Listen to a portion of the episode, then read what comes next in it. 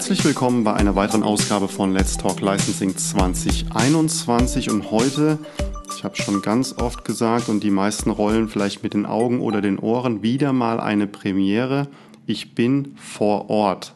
Das ist mir bisher noch nicht passiert. Umso schöner, dass es bei einem Bekannten aus dem Raum Mittelhessen ist. Heute bin ich zu Gast bei der Firma Techno Gym und bei Sebastian Stammler, Sales Lead Hospitality und Residential eben bei Techno Gym. Hallo Sebastian. Hallo Christopher. Das ist äh, sehr schön, dass wir uns heute hier an der Stelle treffen, vor allem in Corona-Abstand natürlich und trotzdem, wie gesagt, eine Premiere, bei der du bist. Das erste Mal, dass ich irgendwo hinkommen durfte und hinkommen konnte. Äh, das finde ich sehr schön. Wir durften eben schon ganz kurz durch den Showroom gehen. Ich will gar nicht vorgreifen. Es wäre toll, wenn du dich als allererstes mal selbst vorstellen kannst, damit die Hörer wissen, mit wem sie es heute hier zu tun haben. Sehr gerne. Sebastian Stammler, ich verantworte bei Technogym äh, den Bereich Hospitality and Residential. Wir sind ein italienischer Hersteller von Fitness- und äh, Wellnesslösungen und ähm, sitzen hier in Deutschland in Neu-Isenburg und betreuen äh, von da aus den deutschen Markt vor Techno-Gym und vor dem Ganzen, was du gerade beschrieben hast, auf das wir später eingehen wollen, hast du noch ganz viele andere Sachen gemacht. Und du hast auch einen Bezug zu der Region, über die ich immer spreche, nämlich Mittelhessen. Du musst uns ganz kurz aufklären, wo ist der Bezug und was hast du vor der Zeit bei Techno-Gym gemacht? Das ist richtig. Ich bin in Lich geboren, äh, in Grünberg aufgewachsen, in Gießen äh, Zivi gemacht und studiert, habe in Lich Basketball gespielt ähm, bin dann erstmal weggegangen, ähm, habe angefangen bei der GfK, der Gesellschaft für Konsumforschung, Marktforscher, war dann als Unternehmensberater unterwegs und ähm, bin von da aus äh, nach Zürich zu Swarovski gegangen, habe dort neun A Jahre verbracht, super Jahre. Ähm, habe mich immer mehr in Richtung Vertrieb entwickelt und dabei festgestellt, dass ich mit Schmuck und Edelsteinen immer weniger anfangen konnte und da gar keinen persönlichen Bezug zu hatte und habe mir dann gezielt äh, ein Produkt oder eine Branche ausgesucht, habe lange gesucht, zwei Jahre, ähm, wo ich wirklich, wo ich für brenne. Ne? Und durch meine ähm, ja, Basketballkarriere und ähm, Affinität zum Sport ähm, habe ich mit Technogym eigentlich einen, einen super Arbeitgeber und ein super Produkt, eine super Marke gefunden, wo ich sehr gut reinpasse. Und ähm, da macht mir der Vertrieb auch viel mehr Spaß. Ne? Das Gespräch mit Kunden, wenn du wirklich ein, ähm, ja, ein Produkt hast, mit dem du dich auch identifizieren kannst. Und das ist ja absolut Fall.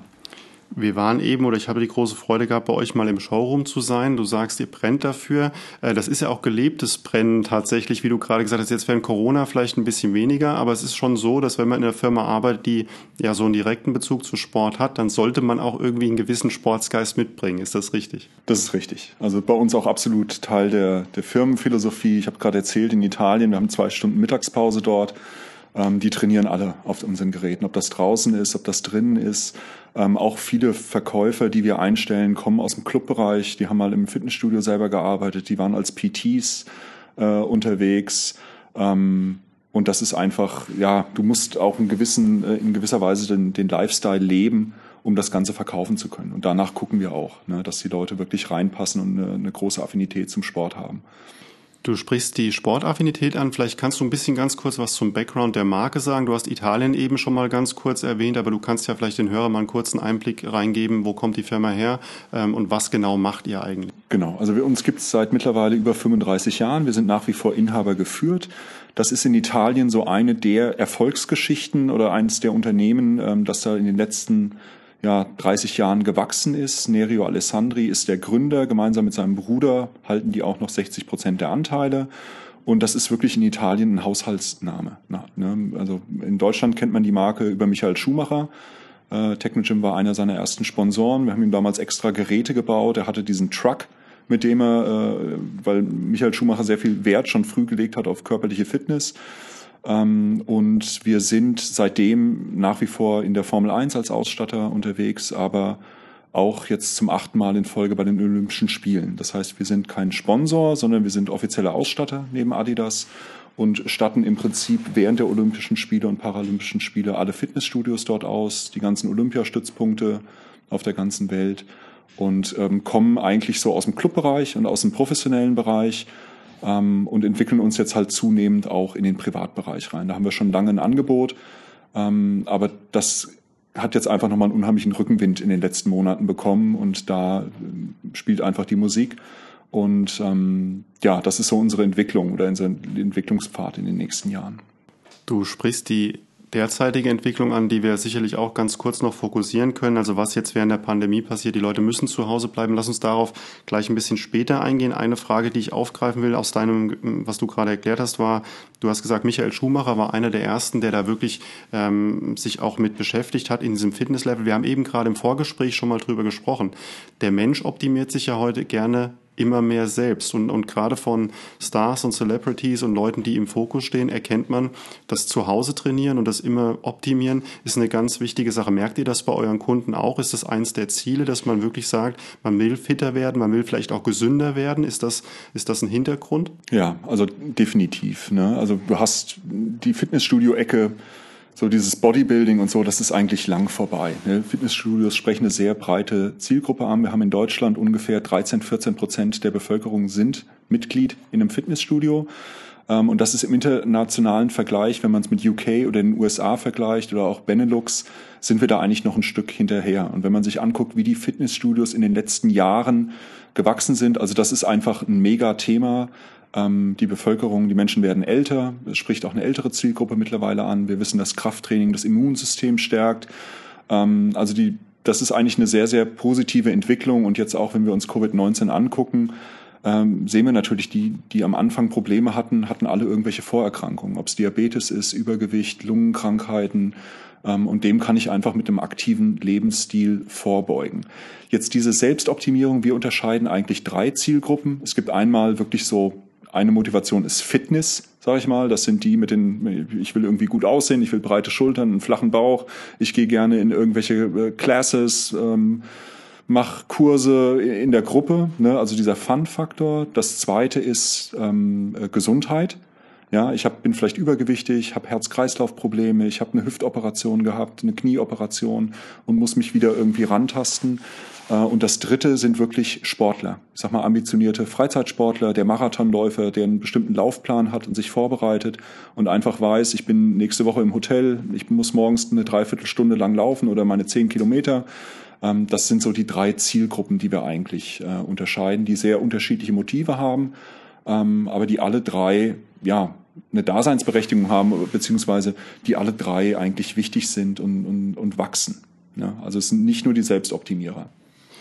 Du hast ja aufgrund deiner Karriere, die jetzt nicht nur bei Technogym war, aber auch die anderen Länder so ein bisschen bereisen dürfen. Du hast so ein bisschen die Internationalität kennengelernt. Du sagst gerade in Deutschland, was eine sehr hohe Zahl ist, war mir so nicht klar, 13 bis 14 Prozent, teilweise Mitglied in einem, in einem Fitnessstudio. Wie aktiv? Das ist ja wahrscheinlich nochmal eine ganz andere Frage. Aber ist Deutschland allgemein noch ein bisschen hinten dran, wenn es um diesen Trend vom Fitness und von dieser ganzen Körperbewusstsein und der Gesundheit geht? Ja, definitiv. Also da ist ganz im Fitnessbereich ganz klar, die USA sind, geben so den Takt vor, dann ist ist meistens UK, ist der erste europäische Markt, der das aufgreift.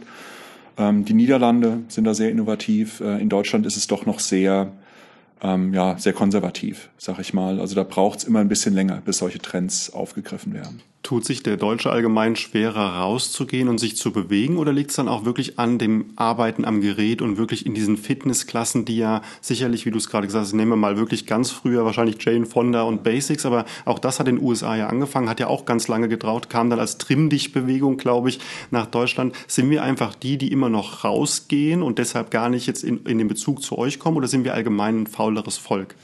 Das würde ich gar nicht so sagen. Ich glaube, was wir in Deutschland haben, was es natürlich in den USA gar nicht gibt, sind so diese Sportvereine. Ne, das ist ja eine, eine, eine Struktur, eine Kultur, die es da in der Form nicht gibt, sondern die Leute haben sich, dann kümmert man sich privat. Klar ist man in irgendwelchen Country Clubs oder sowas aber so dieses Vereinswesen, wie wir das haben, das gibt's da einfach nicht. Das heißt, Sport hat in Deutschland immer schon ein bisschen anders ausgesehen. Ne? Wenn ich irgendwie im Fußballverein bin und im Turnverein bin, dann gebe ich nicht noch 35 äh, Euro im Monat für ein Fitnessstudio aus. Ich glaube, das ist eher so der, der Hintergrund und die Denke. Sind wir allgemein auch bei den Kosten da so ein bisschen verwöhnt, weil du es ja gerade auch erwähnst. Verein in Deutschland ist ja auch noch so ein Ding, da zahle ich so meinen Jahresbeitrag, um danach noch irgendwas anderes für die Optimierung zu zahlen. Ist der Deutsche da auch ein Stück weit geizig oder schwäbisch unterwegs, wenn er sagt, es geht um seine eigene Fitness und die Körperertüchtigung? Definitiv. Also da sind wir einfach durch Aldi und Lidl. Äh, man kennt das, man kennt das aus der Hotellerie mit B und B und Motel One äh, und wie sie alle heißen. Und das setzt sich im Clubbereich fort. Dieses Discount-Segment 17,99 Euro, 9,99 Euro, das gibt's in anderen Ländern so nicht unbedingt. Wir haben in anderen Ländern, in, in UK, in London gibt's Premium-Clubs, wo du 300, 400 Euro im Monat bezahlst. Da ist mir in Deutschland nur einer bekannt. Der, der, das ist ein Hotel, das solche Preise aufruft. Also das ist leider so wie in vielen äh, Bereichen, dass Deutschland da einfach eine sehr starke, ja, so diese Discount-Struktur hat und dass da schon auch sehr stark aufs Geld geachtet wird ne, oder auf die monatlichen Kosten. Und das wirkt sich dann natürlich auf die Studios aus. Die haben dann kein, sind dann nicht besonders innovativ. Oder ich kenne kaum noch ein Studio, wo wirklich ein Trainer auf der Fläche steht. Ne, sondern da bist du froh, wenn jemand am Eingang sitzt äh, und dir vielleicht noch einen Shake verkauft. Aber das ist dann äh, in Deutschland sicherlich so. Klar, es gibt noch nach wie vor die Inhabergeführten, so gerade auf dem Land, ne, die auch in die Betreuung investieren. Das gibt's auch in den Städten. Aber dass man wirklich solche, ähm, solche, ja, solche High-End-Studios hat, die wirklich 300, 400 Euro vielleicht aufrufen, wo ich auch ein bestimmtes Klientel drin habe und was weiß ich, jeden Monat zwei, drei Trainerstunden mit drin habe, ähm, das gibt's sehr, sehr selten in Deutschland. Jetzt kommst du ja aus einem Verein und ich eben auch, eben aus zwei verschiedenen und trotzdem irgendwie, da ist die Gemeinschaft noch ganz groß, das Sportland zusammen. Das heißt, die ganze Familie ist ja damals sowohl auf dem Sportplatz als bei dir auch in die Basketballhalle gekommen. Das war ja das große Happening an sich. Ähm, Fällt das heute ein bisschen mehr weg, weil die Leute einfach auch letztendlich individueller trainieren oder ist es einfach eine Ergänzung zu dem, was jetzt im Moment da äh, in Deutschland äh, im Moment als Trend sich so fortsetzt? Ich denke, da gibt es zwei Entwicklungen. Das eine ist natürlich im Studio selber. Man, als ich irgendwie angefangen habe zu trainieren, da hieß es noch im Fitnessstudio lernt man Frauen kennen oder Menschen kennen. Ne? Da geht man geht ins Fitnessstudio. Ähm, wer heute trainiert weiß, die haben alle Kopfhörer auf, die haben alle irgendwie sind mit ihrem Handys beschäftigt. Also da findet eigentlich auf der Fläche und im Studio relativ wenig äh, Interaktion statt. Wo es was ganz anders ist, sind Kurse. Klar, das sind meistens feste Gruppen, die kennen sich. Und wir haben natürlich eine Entwicklung mit diesen Boutique-Studios. Ja, man kennt CrossFit, ob das High Rocks ist, ob das irgendwie Barry's Bootcamp ist das würde ich sagen, geht in die andere Richtung. Da geht es wieder um die Gruppe, um den Tribe. Ne? Die arbeiten, die schwitzen zusammen, die lachen zusammen, die äh, verausgaben sich zusammen, anschließend High Five. Man sitzt vielleicht noch irgendwie auf dem Getränk zusammen. Ähm, also das ist eine, eine, Entwicklung, die wirklich in eine andere Richtung geht und ich glaube, die sich auch daraus entwickelt hat, dass Leute auch wieder nach Anschluss suchen, nach der Gruppe, nach dem gemeinsamen Erlebnis, das sie aus dem Sportverein vielleicht kennen. Aber wenn ich jetzt in eine neue Stadt komme, ähm, gehe ich vielleicht nicht mehr in den Sportverein. Ähm, aber das ist sicherlich ein Trend, den wir, den wir aktuell sehen, der jetzt gerade ein bisschen leidet. Ne, das ging jetzt gerade los in Deutschland äh, mit, diesen, äh, mit diesen Studios, ob das jetzt Barry's Bootcamp ist in Frankfurt oder Urban Heroes. Ähm, aber das sehe ich, sieht man ganz definitiv, dass es da auch eine, ähm, ein Bedürfnis wieder nach einer Gruppe gibt, nach einem Gemeinschaftsgefühl und Gemeinschaftssport zu machen. Jetzt müssen wir natürlich gleich darauf eingehen, wie du deine Frau kennengelernt hast, wenn du ins Fitnessstudio gehen musstest. Das müssen wir da gleich noch rausfinden. Ähm, tatsächlich ist es aber so, wie du gerade sagst. Also man geht heute oftmals in Fitnessstudios oder vor allem auch mal in Hotels im Fitnessbereich und sieht eben die Menschen sehr individuell trainierend, eben wie du sagst, mit einem Kopfhörer auf. Und das hat ja auch was für sich. Also die Leute sind sehr weit normalerweise im Moment mit allem beschäftigt. Jetzt beschäftigen sie sich ein bisschen mehr mit sich selbst in dem Moment. Wo sind denn da die Trends derzeit dieser Anbindung an Technik? Technik, während ich an meinem Fitnessgerät bin oder während ich während der Fitness irgendwas anderes mache. Optimiere ich da auch? Was, was kann ich lernen? Was kann ich hören? Was kann ich machen? Ist das individuell? Habt ihr da Möglichkeiten? Was ist im Moment so der Trend in dieser Richtung? Ja, da gibt's, hat sich einfach unheimlich viel getan in den letzten neun Monaten. Ne? Es gibt ja dieses Meme, wer treibt irgendwie bei Ihnen die Innovation? Der CEO, der CIO oder Covid-19? Und genauso ist es in der, in der Fitnessbranche auch. Ähm, was wir gesehen haben, ist, es gibt halt Unmengen an Content und dieser Content wird einfach digital übertragen. Ja, früher habe ich irgendwie selbst trainiert. Mittlerweile hat jeder Influencer, jedes Studio, jeder Personal Trainer versucht irgendwie über irgendwelche Plattformen, ob es YouTube ist, ob es Instagram ist, äh, im Prinzip Anleitungen zu geben, Trainings zu machen. Und ähm, wir haben viele Studios, die das, ähm, die darauf reagiert haben. Die haben das während dem Shutdown angeboten ihren Mitgliedern haben dann aufgehört, als die, als die Studios wieder offen waren. Und dann sind die äh, Mitglieder gekommen, haben gesagt, wieso macht ihr das nicht mehr? Ne, warum äh, brecht ihr das jetzt ab? Warum, warum macht, gebt ihr mir nicht weiter das? Ich bezahle ja dafür. Äh, bietet das doch weiter an. Und das ist eigentlich so der Riesentrend, den wir sehen, so diese, dieses Verschmelzen zwischen Content und Anleitung. Und das geht nur über digital. Ob es auf dem Gerät ist, wie bei unseren Laufbändern, wo wir bestimmte Programme haben mit Trainern, äh, auf unseren Bikes, oder ob es einfach unabhängig ist, der Personal Trainer, der Influencer, der gar nicht mehr das Gerät braucht, sondern wo eigentlich nur die Interaktion über das Mobiltelefon oder sowas über den Kanal läuft und wo sich jemand zu Hause mit drei Hanteln und irgendwie einer, einer Isomatte äh, beschäftigt. Ich meine, mit meinen Kindern im Shutdown, wir haben von Alba Berlin morgens diese Sachen gemacht, ne, die unheimlich populär waren. Das ist ja eigentlich genau das Gleiche. Ne? Du brauchst irgendwie drei Paar Socken äh, und, und einen Papierkorb, über den du hüpfst. Und ähm, aber auch das ist Fitness und das ist irgendwie, das ist so die Entwicklung, die wir aktuell gesehen haben und die auch weiter anhalten wird. Sebastian, ein Bereich, den wir eben schon mal mit Michael Schumacher nur angekratzt haben, das ist äh, der Bereich von ja, Celebrities und auch Leuten, die man kennt heute, die auch Geräte benutzen und featuren. Seid ihr da auch mit irgendjemand unterwegs? Ist da jemand, der eure Geräte im Explizit benutzt, den man kennt? Ja, wir sind, also wir haben generell in Deutschland eine relativ niedrige Markenbekanntheit. Wir liegen ungefähr bei drei Prozent. Das heißt, wir sind wirklich so in der Nische, sag ich mal.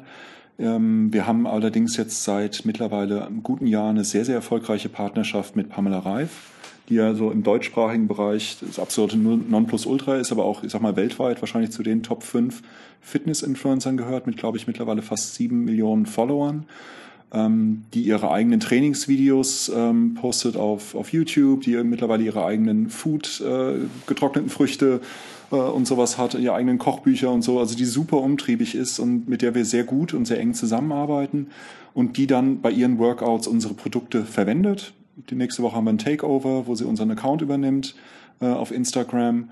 Und ähm, wo wir schon sehen, Wahnsinn, ne? wenn die irgendwie mit unseren Produkten trainiert oder da eine eigene, eine eigene Story macht, dann explodiert bei uns der Traffic auf der Website. Ne? Der ist dann zehnmal so hoch und da bleibt natürlich dann auch der ein oder andere Lied hängen und ähm, das funktioniert sehr, sehr gut. Aber bevor jetzt alle Fitness-Influencer auf die Idee kommen, dich morgen zu kontaktieren und zu sagen, ich kann das auch, ihr habt da schon auch ein bisschen eure äh, Auswahlkriterien und die Selektion. Das heißt, Pamela Reif ist ja wirklich auch so ein bisschen im Moment am absoluten Top-Level sozusagen. Ähm, seid ihr an anderen Kooperationen überhaupt interessiert? Ist das was, wo ihr Ausschau nach haltet?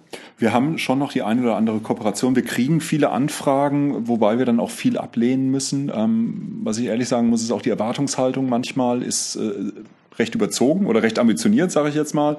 Ne? Und ähm, was wir halt gar nicht machen, sind so, sind so diese Aktionen, ne? wo man sagt, okay, ich mache hier einen Post und dann kriegen meine Mitglieder irgendwie 20 Prozent Rabatt und kriegen irgendwie noch das obendrauf, was ja viele andere, ich sag mal so im Food Supplement Bereich oder sowas läuft oder so kleinteiliges Equipment, wo man vielleicht sowas macht, ähm, auch mit Affiliate Marketing, wo ich sage, okay, du kriegst irgendwie einen bestimmten Bestandteil ab, sondern wir sind wirklich an längeren Partnerschaften äh, interessiert, wo man dann halt gemeinsam mit unserem Equipment trainiert, wo man mal die eine oder andere Story macht oder einen anderen Post, aber es muss einfach auch passen von der, von der Marke her, von der Positionierung her.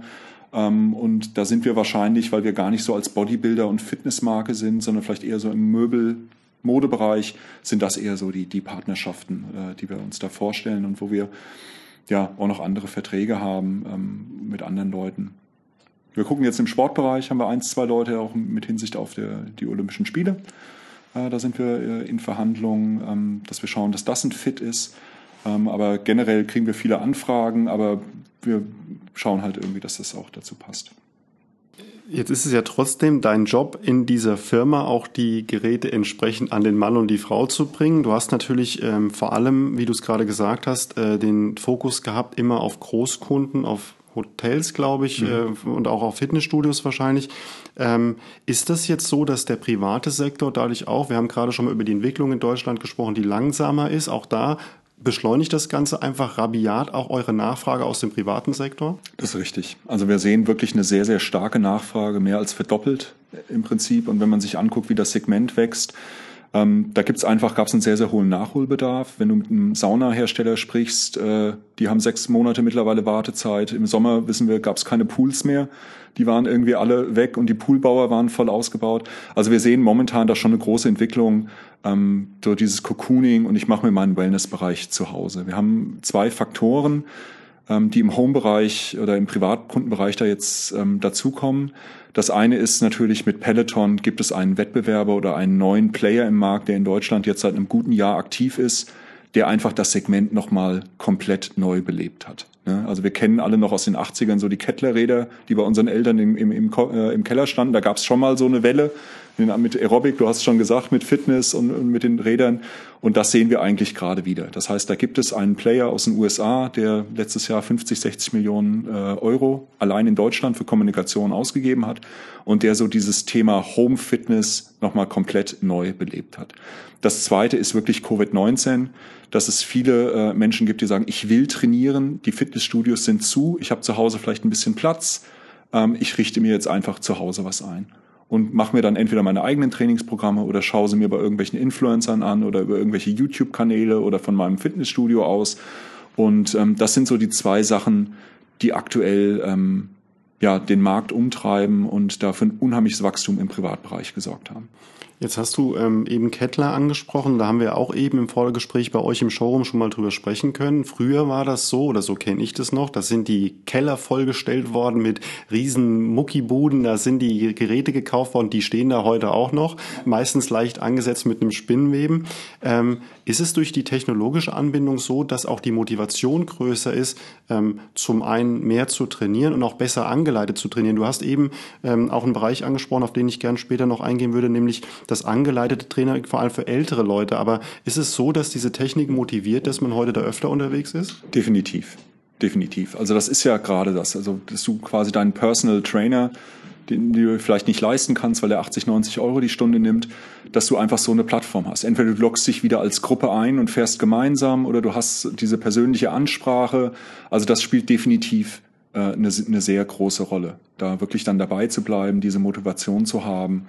Ähm, ja, und das ist einfach eine tolle Möglichkeit. Und ähm, klar, es gibt viele Geräte, die dann einfach erstmal stehen. Ähm, und auch da muss man dann versuchen, irgendwie wieder einen Impuls zu setzen, ne, die Leute wieder zu aktivieren. Du hast die Kosten ähm, so noch nicht richtig explizit erwähnt. Ich weiß nur, man muss da einiges investieren. Man sollte aber auch einiges investieren. Und nochmal, wir machen ja keine Werbesendung. Trotzdem ist es ja spannend, auch da wieder die Unterschiede aufzuzeigen. Wir wissen, dass beispielsweise Laufbänder oder auch Fahrräder mittlerweile auch bei berühmten Discount-Ketten zu erhalten sind. Die kosten dann einen Bruchteil natürlich von dem, was ein professionelles Gerät kostet. Was sind denn die wichtigen ähm, Vorzüge davon, dass man da auch wirklich rein investiert? Also was ist denn wirklich das, in was man investiert? Wenn man dann investiert? Ja, also sicherlich die Qualität, die Verarbeitung äh, von der Biomechanik her. Ähm, ja, und man muss einfach für sich selber wissen. Klar, ich kann mir ein Rennrad kaufen für 500 Euro irgendwie oder ich sag mal so, man verbrennt auf einem Laufband für 500 Euro genauso viel Kalorien wie auf einem Laufband für 23.000 Euro. Das ist wie mit einer Küche. Also die Frage ist halt einfach, was ist es mir wert? Und das Gerät ist an sich auch von der Verarbeitung, von ähm, auch dem Content dann, von der ganzen Haptik, wie sie es anfasst. Ähm, das sind schon, da gibt's schon sehr, sehr große Unterschiede. Ne? Das muss einfach für sich jeder selbst entscheiden. Welche Wichtigkeit hat das für mich? Was bin ich bereit auszugeben? Und wir haben nach wie vor Kunden, die sich einen kompletten Raum für 50, 60, 70.000 Euro einrichten weil sie das Geld haben, weil sie es können, aber auch weil es ihnen wert ist, weil sie sagen, ich will, wenn ich morgens trainiere, ich will einfach das Gefühl haben, dass ich ein tolles Gerät in der Hand habe, wo nichts wackelt, wo nichts rüttelt, äh, das massiv ist und wo ich auch weiß, Mensch, das ist eine tolle Marke und das motiviert mich dann vielleicht auch mehr.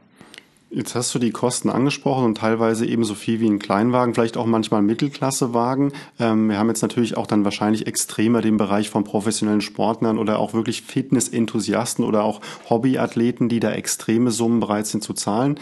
Ein anderer Bereich, über den wir eben ganz kurz schon gesprochen haben, ist dieser Bereich Gesundheit, angeleitetes Training und letztendlich auch ähm, ja älter werden in Fitness. Ähm, Kannst du uns ganz kurz da erzählen, was ihr macht? Du hast mir gerade die Geräte gezeigt. Kannst du den Hörern ganz kurz erklären, was da im Moment passiert bei euch im, im Technology? Genau, das ist natürlich eine Zielgruppe, ähm, die wächst, die, die sehr interessant ist. Ne? Das Thema Muskelschwund im Alter, Mobilität im Alter. Meistens kommt dann, was weiß ich, der erste Sturz, wo man irgendwie in der Reha ist. Ähm, was es da gibt, sind wirklich so diese Zirkel, ähm, die wir hauptsächlich an Physiotherapeuten äh, Therapeuten und Reha-Einrichtungen verkaufen, die eigentlich äh, ein unbetreutes Trainieren erlauben. Ja, so eine Kraftmaschine an sich ähm, spricht insbesondere so eine ältere Zielgruppe an, weil da kann ich, da, die Bewegungsamplitude ist vorgegeben, ich kann relativ wenig falsch machen. Wenn ich vorher eine Einführung mache und das Gerät eingestellt wird und die Gewichte, merkt sich das das Gerät und man hat dann im Prinzip einen Zirkel, der meinetwegen einmal durchlaufen 15 Minuten dauert Ähm, gerade für ältere Menschen, die können es dann überlegen, will ich 15 Minuten machen, mache ich zwei Durchläufe, 30 Minuten, mache ich drei Durchläufe, 45 Minuten. Und mir wird ziemlich genau vorgegeben, welches die nächste Übung ist. Das Gerät sagt mir, wo ich hingehe. In dem Moment, wo ich da hinlaufe, stellt sich das Gewicht und die Höhe schon automatisch ein. Und ähm, ich kann da einfach sehr, sehr wenig falsch machen. Ich kann selber in den Bereich gehen, wann immer ich möchte, ne, weil der ist offen beim Physiotherapeuten. Ich brauche keine Betreuung. Und das ist eigentlich der Trend, den wir gerade in diesem älteren Segment sehen. Ne, dass wir da wirklich, da braucht's mehr Betreuung. Ähm, und die fühlen sich auch auf Geräten wohl mit funktionalem Training ist eher, spricht die eher nicht an, weil sie gar nicht wissen, was sie im ersten Moment machen sollen, sondern wirklich eine klare Vorgabe, wie die Bewegung abläuft. Vielleicht auch nicht mit so hohen Gewichten, mehr Wiederholungen ähm, und einfach, um einfach zu sehen, dass da auch keine Verletzungen dann auftreten. Heißt also auch, dass in jedem Alter irgendwo das Training an sich wesentlich effizienter wird. Das heißt also vielleicht teilweise wesentlich weniger Gewicht, als ich gedacht habe, viel mehr Wiederholungen und sonstige Sachen, die einem ein Personal Trainer sagt, kann heute das Gerät ein bisschen abnehmen, übernehmen und dann eben auch angeleitet diese muskulären Bewegungen einfach so machen, dass ich mir nicht gleich die Bänder reiße oder irgendein Muskel kaputt geht. Genau, also das Gerät zeigt dir immer genau, ob du die Bewegung richtig machst, ob du genau äh, die, die ganze Bewegungsbreite ausschöpfst. Es merkt sich auch, es merkt, hoppla, der hat jetzt die letzten drei Sätze gar nicht mehr geschafft oder drei Wiederholungen. Das nächste Mal gehen wir einfach fünf Kilo runter im Gewicht. Ne? Das muss er nicht selber machen und kein Trainer einstellen, sondern die Geräte sind mittlerweile so smart, ne? weil das ja mit, dem, mit der Person verbunden ist, dass wenn der übermorgen wiederkommt und sich draufsetzt bei dem Gerät, dann im Prinzip fünf Kilo weniger äh, aufgegeben werden. Und das ist einfach super, auch für die Physiotherapeuten. Ähm, weil sie sagen, warum kommst du immer nur zu mir, wenn du krank bist und dir was wehtut? Pass mal auf, ich habe hier auch eine Lösung für dich, dass du vielleicht gar nicht mehr so oft bei mir auf der Matte stehst mit Problemen, weil du präventiv schon was machen kannst.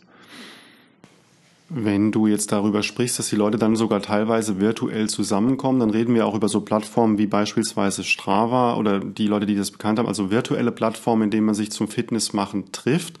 Ähm, wenn es jetzt draußen regnet, wenn jetzt draußen wie heute äh, richtig da ein Wolkenbruch ist und es überhaupt nichts mehr geht oder auch wenn, wenn ich einfach viel zu spät nach Hause komme, habe ich jetzt also die Möglichkeit, rund um die Uhr global mein Training zu absolvieren.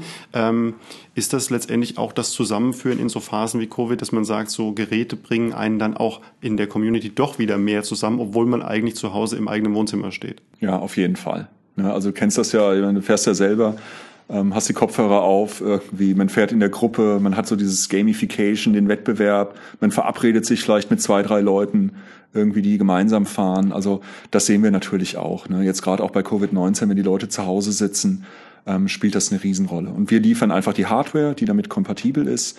Ähm, und es gibt andere Anbieter, die halt einfach diese Plattformen aufgebaut haben. Ne? Und dann guckst du halt, von wem du deine Rolle nimmst oder dein Laufband, um da einfach mitzulaufen.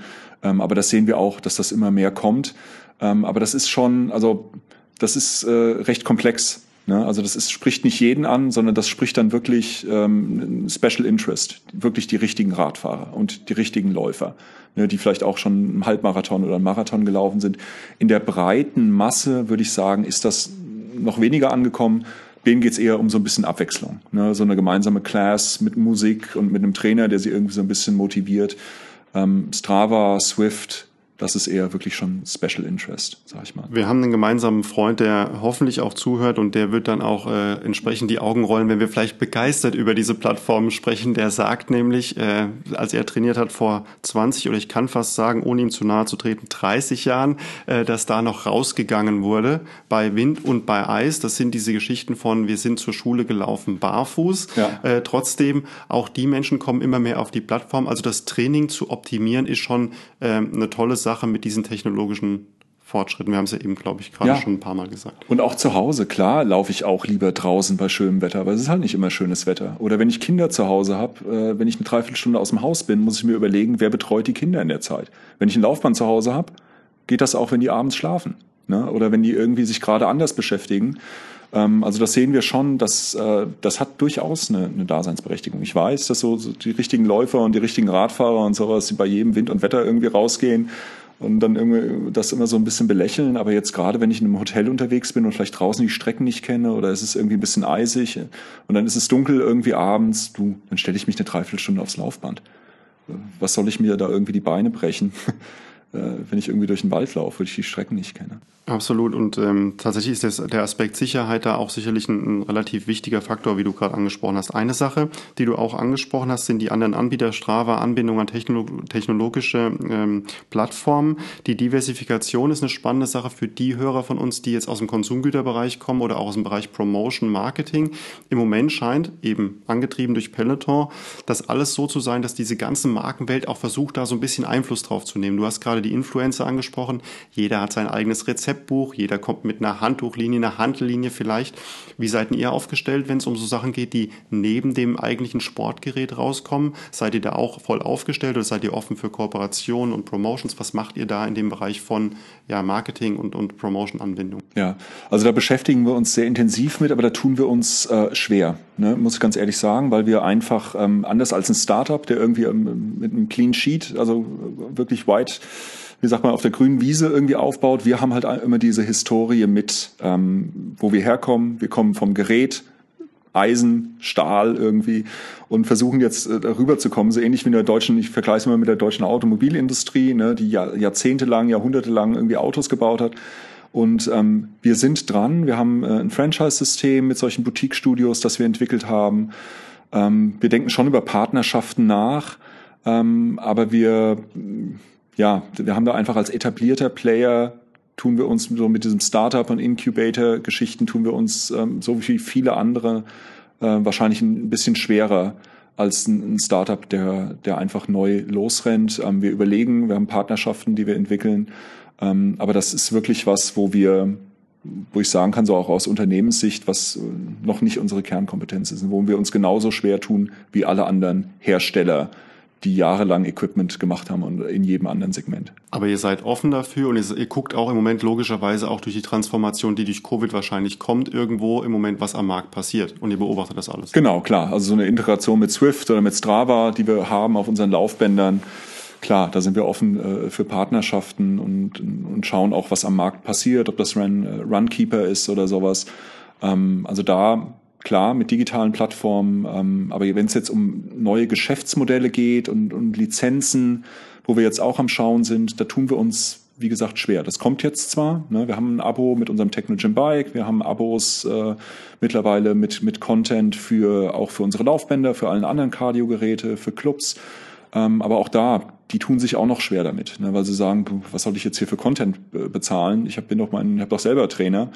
Und das ist einfach in der Branche, ähm, ist noch ein bisschen schwierig, ähm, aber sicherlich ähm, durch diese ganzen neuen Geschäftsmodelle, wir haben jetzt über Peloton haben wir gesprochen, es gibt in Waha in Berlin, äh, gibt es einen Hersteller, die diese Fitnessspiegel machen, die haben jetzt letztens bei Westwing eine Aktion gehabt, da hat mein Nachbar eingekauft.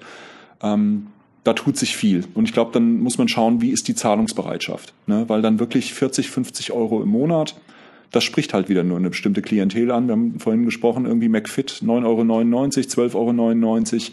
Dann für zu Hause irgendwie 2.000, 3.000 Euro fürs Equipment zu bezahlen und dann nochmal 50 Euro muss man schauen, wie, wie groß die Zielgruppe letztendlich ist und die Zahlungsbereitschaft. Und trotzdem ist daneben ja auch nochmal ein Markt. Ich meine, was ich jetzt äh, im Podcast auch schon rausgefunden habe, zum Beispiel äh, Laufschuhe, Sneaker, für die ich auch ein eigenes Interesse habe, das ist ja ein Wahnsinnsmarkt geworden an, an Diversifikation, Spezifikation, auch Ernährung zum Beispiel. Habt ihr jemals auch in die Richtung geguckt, dass ihr gesagt habt, da müssen auch weitere Zusatzequipments irgendwo gemacht werden? Ist das ein Thema für Technogym oder seid ihr wirklich, wir sind Spezialisten für die, für die Geräte und bleiben da? Wir sind Spezialisten für die Geräte. Ich meine, ganz klar, ähm, was wir schon sehen oder was der Gedanke ist, wie wir uns positionieren, ist klar, so dieses italienische Lifestyle. Ne, da geht's, sind drei Bausteine. Es ist einmal körperliche Fitness, es ist die Ernährung und es ist so die mentale Fitness.